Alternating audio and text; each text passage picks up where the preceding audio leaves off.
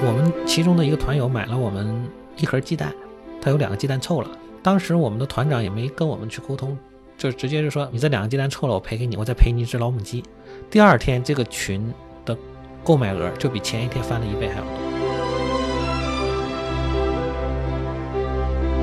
和田一年是产二十五万吨大枣，就二零一七年的枣，总共才卖掉了十七万吨。但是呢，全中国每年卖的和田大枣有六百六十万吨。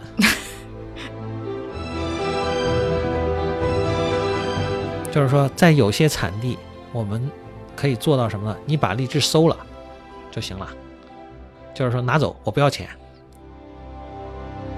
听众朋友们，大家好，欢迎收听本期的创业内幕，我是主持人 Lily，欢迎来到本期的节目。本期我们请到的嘉宾呢，是中国最大的社区团购公司你我您的创始人刘凯。刘先生您好，听众朋友们，大家好，我是刘凯。本期呢，我们还请到了我的同事 GGV 投资团队的 Tommy，Tommy 跟大家 say hello 吧。各位好，我是 Tommy。啊，接下来呢，这一期我们就来听一听这个你我您的创业故事哈。呃，刘总，请您先简单做一个自我介绍吧。嗯。呃，大家好，是这样的，我在创业之前呢，一直在腾讯工作，在腾讯工作了十三年，啊，在腾讯的这个机会呢，就是说，呃，经历过了很多岗位，从卖 Q 币开始，啊，我当时在片区负责卖 Q 币业务，然后呢，负责传统的那个短信的。业务跟运营商合作，就是说大家最早用的移动 QQ，后来呢，就是说呃调到了总部，开始负责产品。因为有了那个片区的这个营销经验，我们知道了用户的需求是什么样的，经历了很多产品啊，短信啊、彩信啊、IVR 啊、WAP 呀，嗯，然后后来呢又开始做手机游戏啊，我应该是在腾讯最早做手机游戏的一个产品总监，在做游戏的过程当中呢，发现我们自己开发的。速度是跟不上用户的需求的，那时候呢就接触到了投资，我们去投资一些外部团队，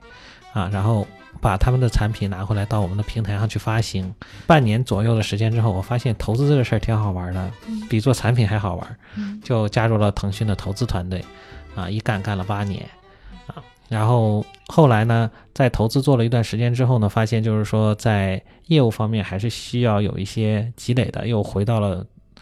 那个运营的部门开始做运营，来积积累一些知识，一直到离职都是一直在做产品的运营。也就是说，大家现在玩的很多手机上面的一些应用，比如说 QQ 浏览器啊、手机管家啊这种跟手机厂商的一些内置，包括大家现在用的 iPhone 上面的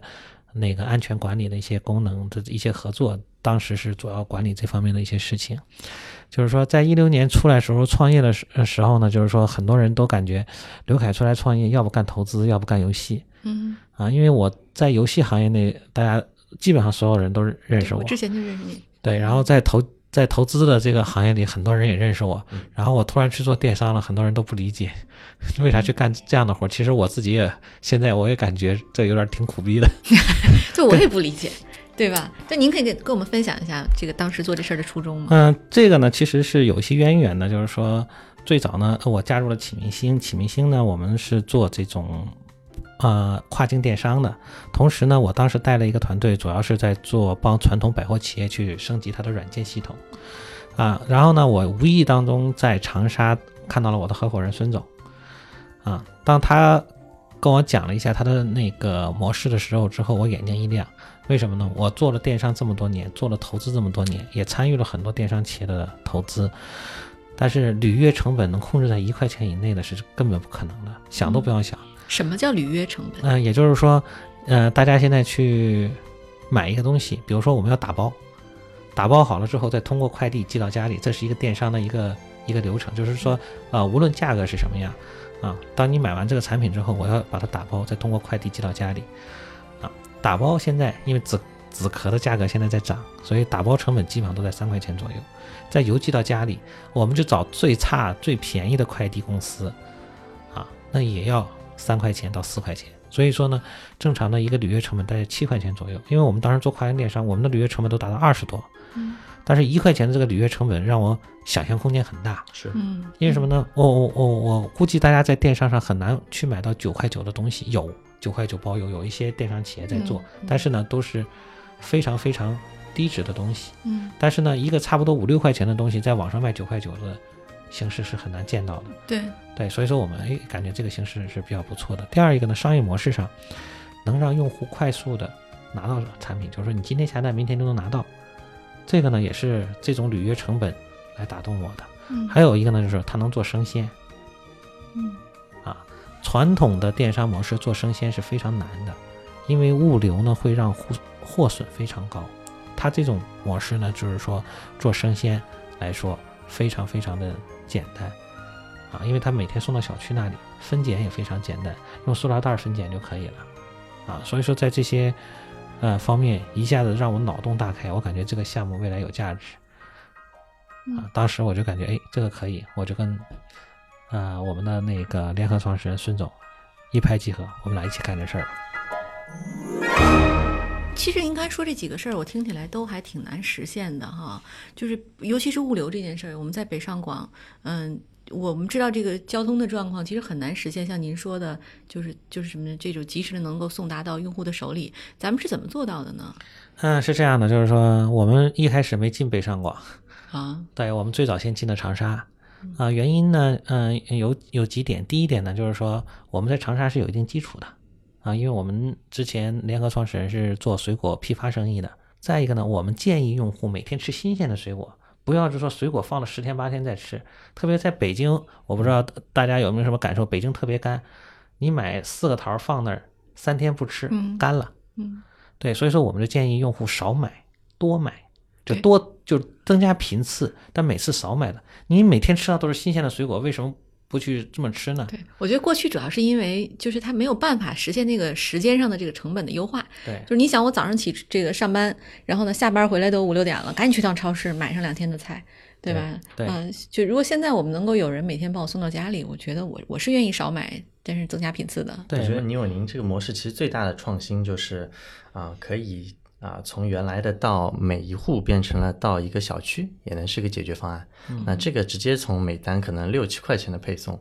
变成了一块钱以内，对其实是一个模式上的很大的创新，是，导致了其实这个履约成本能够降下来非常多。对，对是的。嗯。再一个呢，就是说我们是用微信群来做营销推广的，比传统的电商模式呢又增加了几个点。第一个呢，传统的电商呢，它主要做几件事情。第一个呢，就是它只能展现图片给大家。嗯。啊，最多呢就是说再增加一些文字的详情页，但是我们在微信里面，我们可以提供很多很多更多的素材，甚至比如说，呃，我们卖阿克苏的苹果，苹果在采摘的过程，我拍一段小视频；它在分拣的过程，我拍一段小视频；它在装箱的时候，我再拍一段小视频；嗯甚至在装车的时候，我再拍一段小视频。我把这些小视频都可以剪辑出来，直接发到微信群，让大家看到一个真实的场面我。觉得这个用户感受会非常好。对对，太可怕了，我觉得啊。这个知道他的这个前世今太厉生啊害了对走过来，啊而且呢，更有趣的一件事情呢，就是超出我们的想想象。有一次呢，我们在拍阿克苏苹果的时候呢，无意当中是把车牌号码拍出来了。嗯啊，就是运输的这台车的车牌号。然后呢，我们也没有去故意的去去屏蔽这些东西，也没在意。嗯、然后呢，很多用户就在问那个这个苹果什么时候能到长沙？我们算了一下，大概六天以后。到了六天后的晚上，有八八个人就站在我们仓库门口来看，到了这台车是新疆的这台车是不是我们那天拍小视频的那台车？啊，就用户自发的是吧？用户自发的，因为我我在在这个场景下我们是不知道的。嗯后来呢，是这些人在群里反馈这些东西的时候，我们才知道哦，他们回头看了啊，真的是这台车，他又拍，他们自己拍了小视频，告诉你我您真的是在新疆的这台车把阿克苏的苹果运到了长沙，我们吃的这个苹果真的是这台车送过来的。然后他们就把这个小视频分享在群里，然后很多团长看到之后又全面分享。那时候我们公司的人才知道，哦，头一天晚上还有居然有八个人在这里拍这个。所以这个生意真的很难做呀，对吧？就是你现在想想，其实这个生意门槛得多高啊？是这样的，就是说我们的商业模式呢是基于每一个小区去建立微信群，然后呢我们在微信群当中呢再去找一个啊类似意见领袖啊，或者是喜欢做这件事情的人啊，我们把他作为团长，然后呢我们给他做一定的利益分成啊，能让他收入能有比较稳定，这样的话呢他也非常乐意再跟我们做一些啊长期的一个合作，嗯，啊是这样的。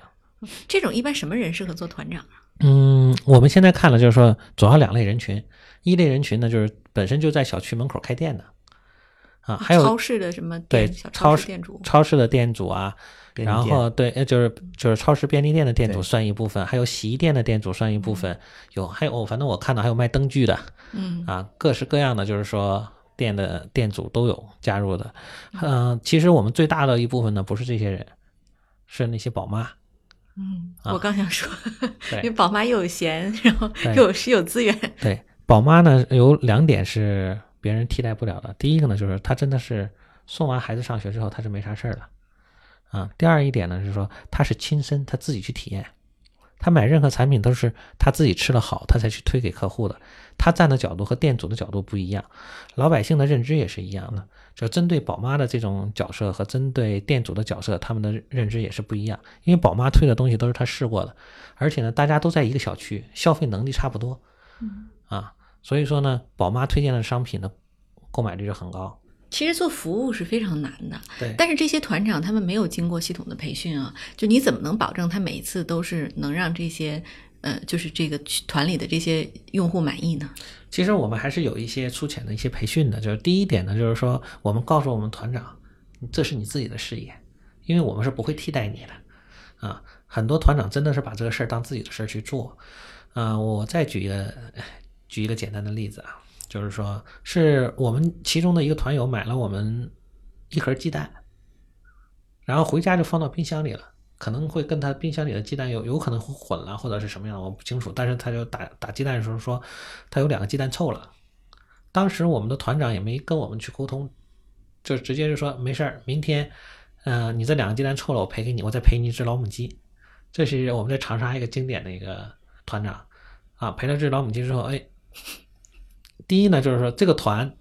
因为大家的所有的沟通都是在微信当中沟通的，第二天这个群的购买额就比前一天翻了一倍还要多。哎，大家感觉你这服务的好，嗯，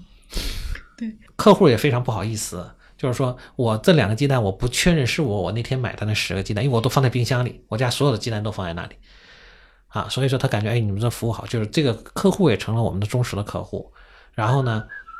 呃，我们的团长把这个东西又扩散出来，把我们的服务的质量又扩散到这个微信群当中，就是很多这种点点滴滴的这个故事是让我们真的是触动很多吧。对，我觉得这听起来很像团购里的海底捞，对吧？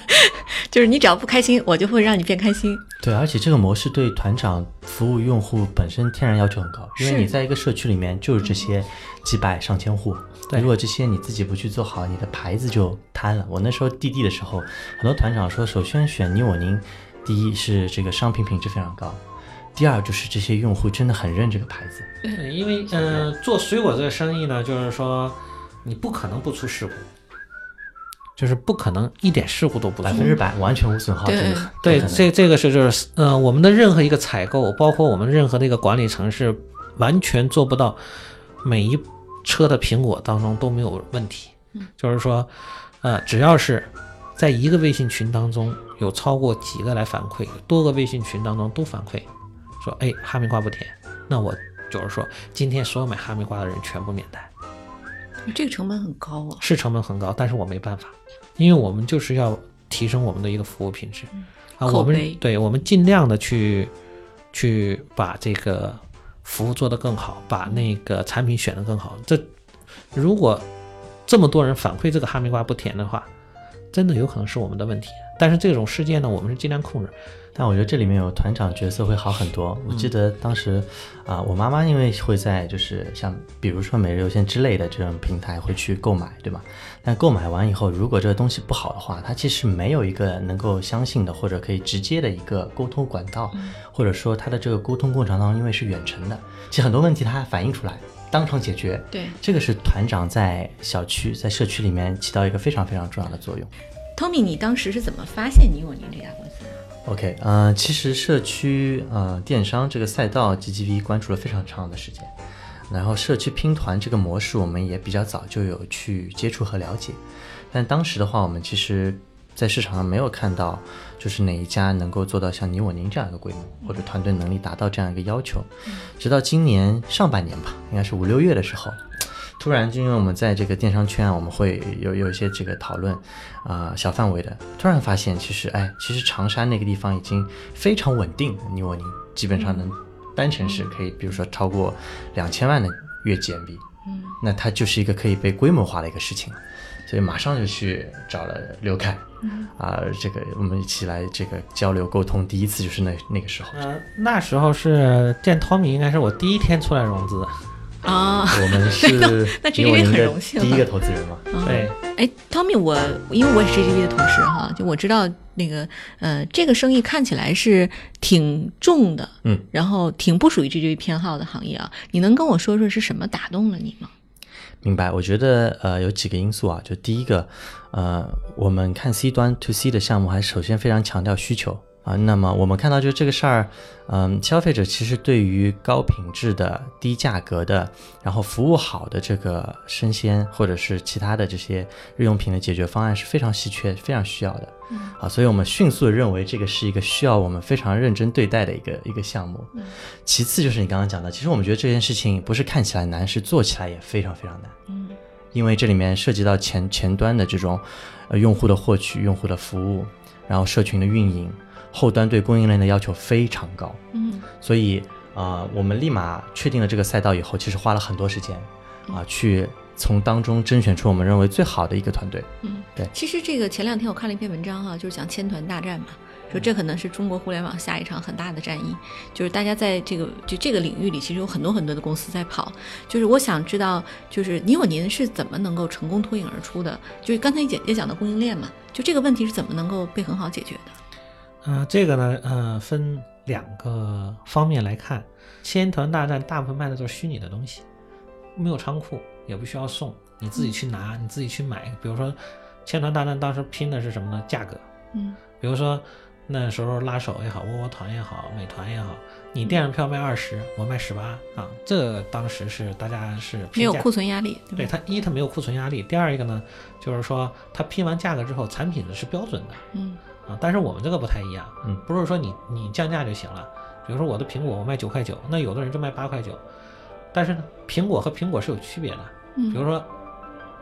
苹果分 A 级果和 B 级果，分阿克苏的还是烟台西峡的还是云南昭通的，对吧？全中国产苹果的地儿很多，那你没有办法去描述是哪个苹果，没有办法去描述是 A 果和 B 果，对吧？所以说我们现在呢就开始逐渐的提升用户的一个认知，我会告诉你，我这个苹果是 A 果，啊，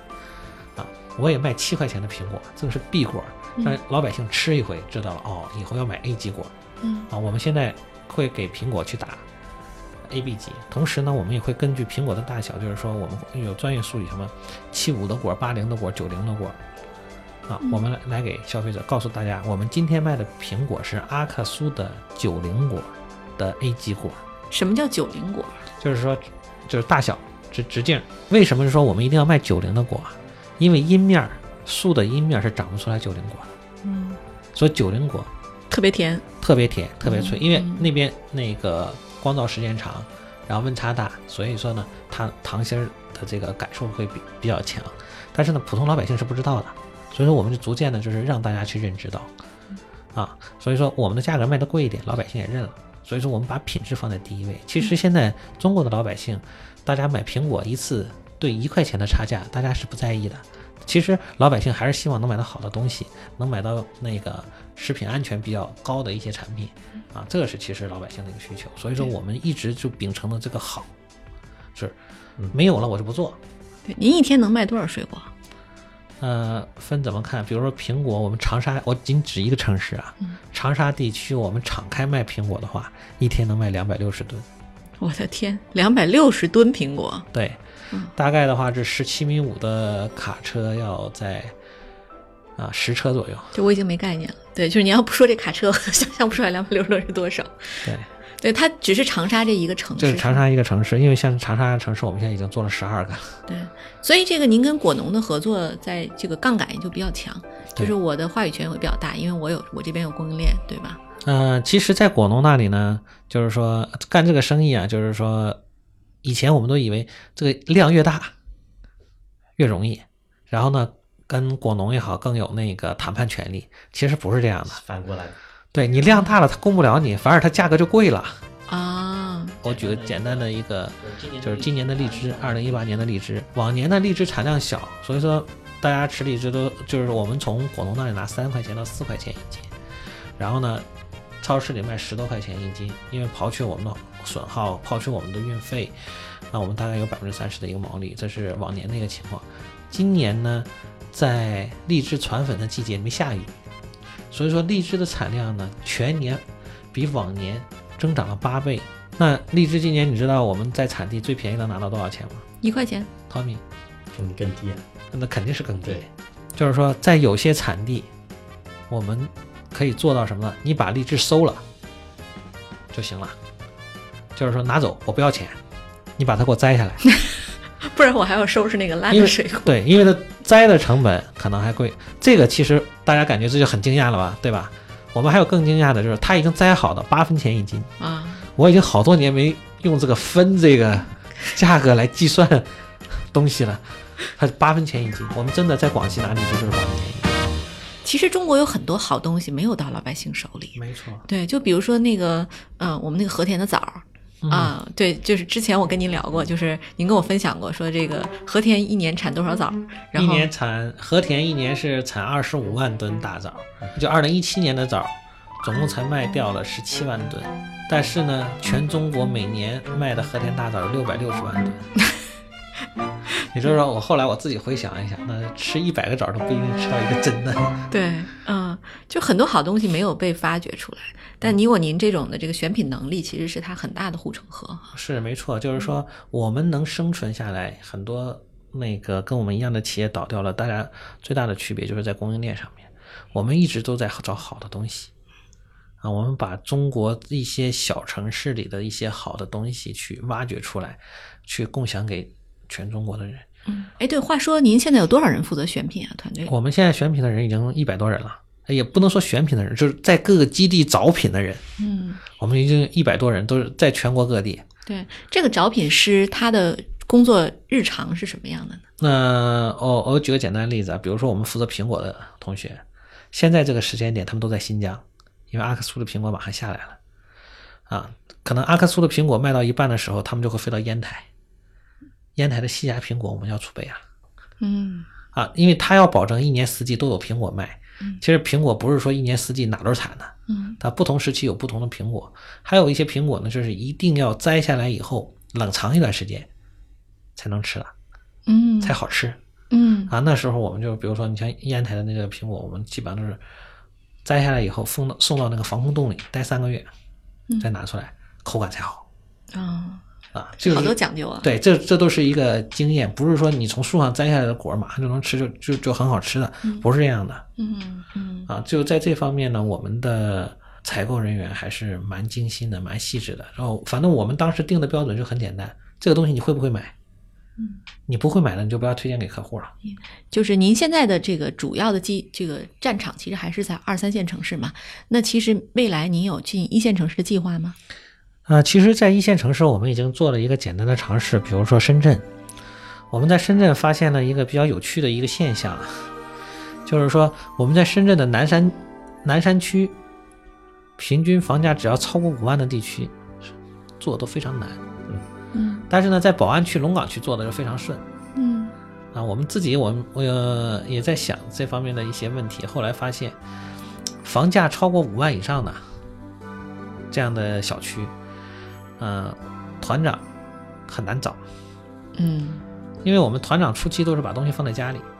五万以上的这种房价的房子呢，一般大家买的时候想愿意做这样事儿的人，大家房子都比较小，没地儿放嗯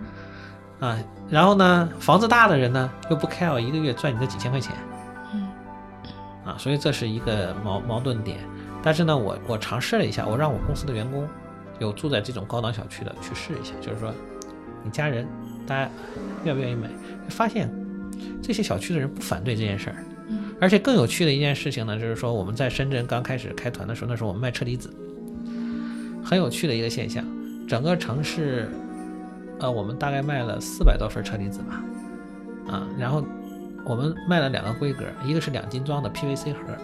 一个是原原包装的整箱，整箱是十斤，PVC 盒两斤。当我们销售完之后，我们看了一下，总共四十二盒整箱销售当中，有三十二盒来自这一个小区，就是在南山区的这一个小区。我们就发现这个小区的购买能力很强。嗯，就像我们最近我们就在利用小程序，就开始就是说在这些高端社区啊卖的产品跟其他地地方搞一定的差异。嗯啊，而且呢，还有一点呢，就是这种高端社区，我们发现一个很稳定的一个现象，就是说这客户每天在你这买了，他会长期买，而且他每天买的东西还挺贵，都一一每他的那个平均 up 值都在一百块钱以上。对，您觉得进北上广最大的挑战是什么？嗯，最大的挑战呢，呃，一个呢就是说在营销方面和选品方面跟我们之前的理念会发生一个很大的一个差别。第二一个呢就是说我们在深圳遇到的一些现象，可能在北上也会出现，就是说，呃，出差人口很多。今天买完之后，明天人出差了。啊、深圳还好，我看大部分的人都就是说跟团长说我不要了，送你了。嗯有的好一点的团长就说啊，那我把钱给你，嗯啊，有有的人就要了，有的人就不要，反正是各式各样的事情都有。嗯就是说这个在，呃，我估计北京、上海可能也会遇到同样的事情。对对对，我嗯还有一个呢，就是说我们在北京、上海，我们可能也会再考虑一种新的模式，能不能做到就是说散送？嗯最终的一形态，我估计明年四五月份、五六月份，我们大概应该能跑出来，我们就可以正式进来。对，好，感谢大家收听本期的创业内幕，我们下期再见。嗯、大家再见。再见。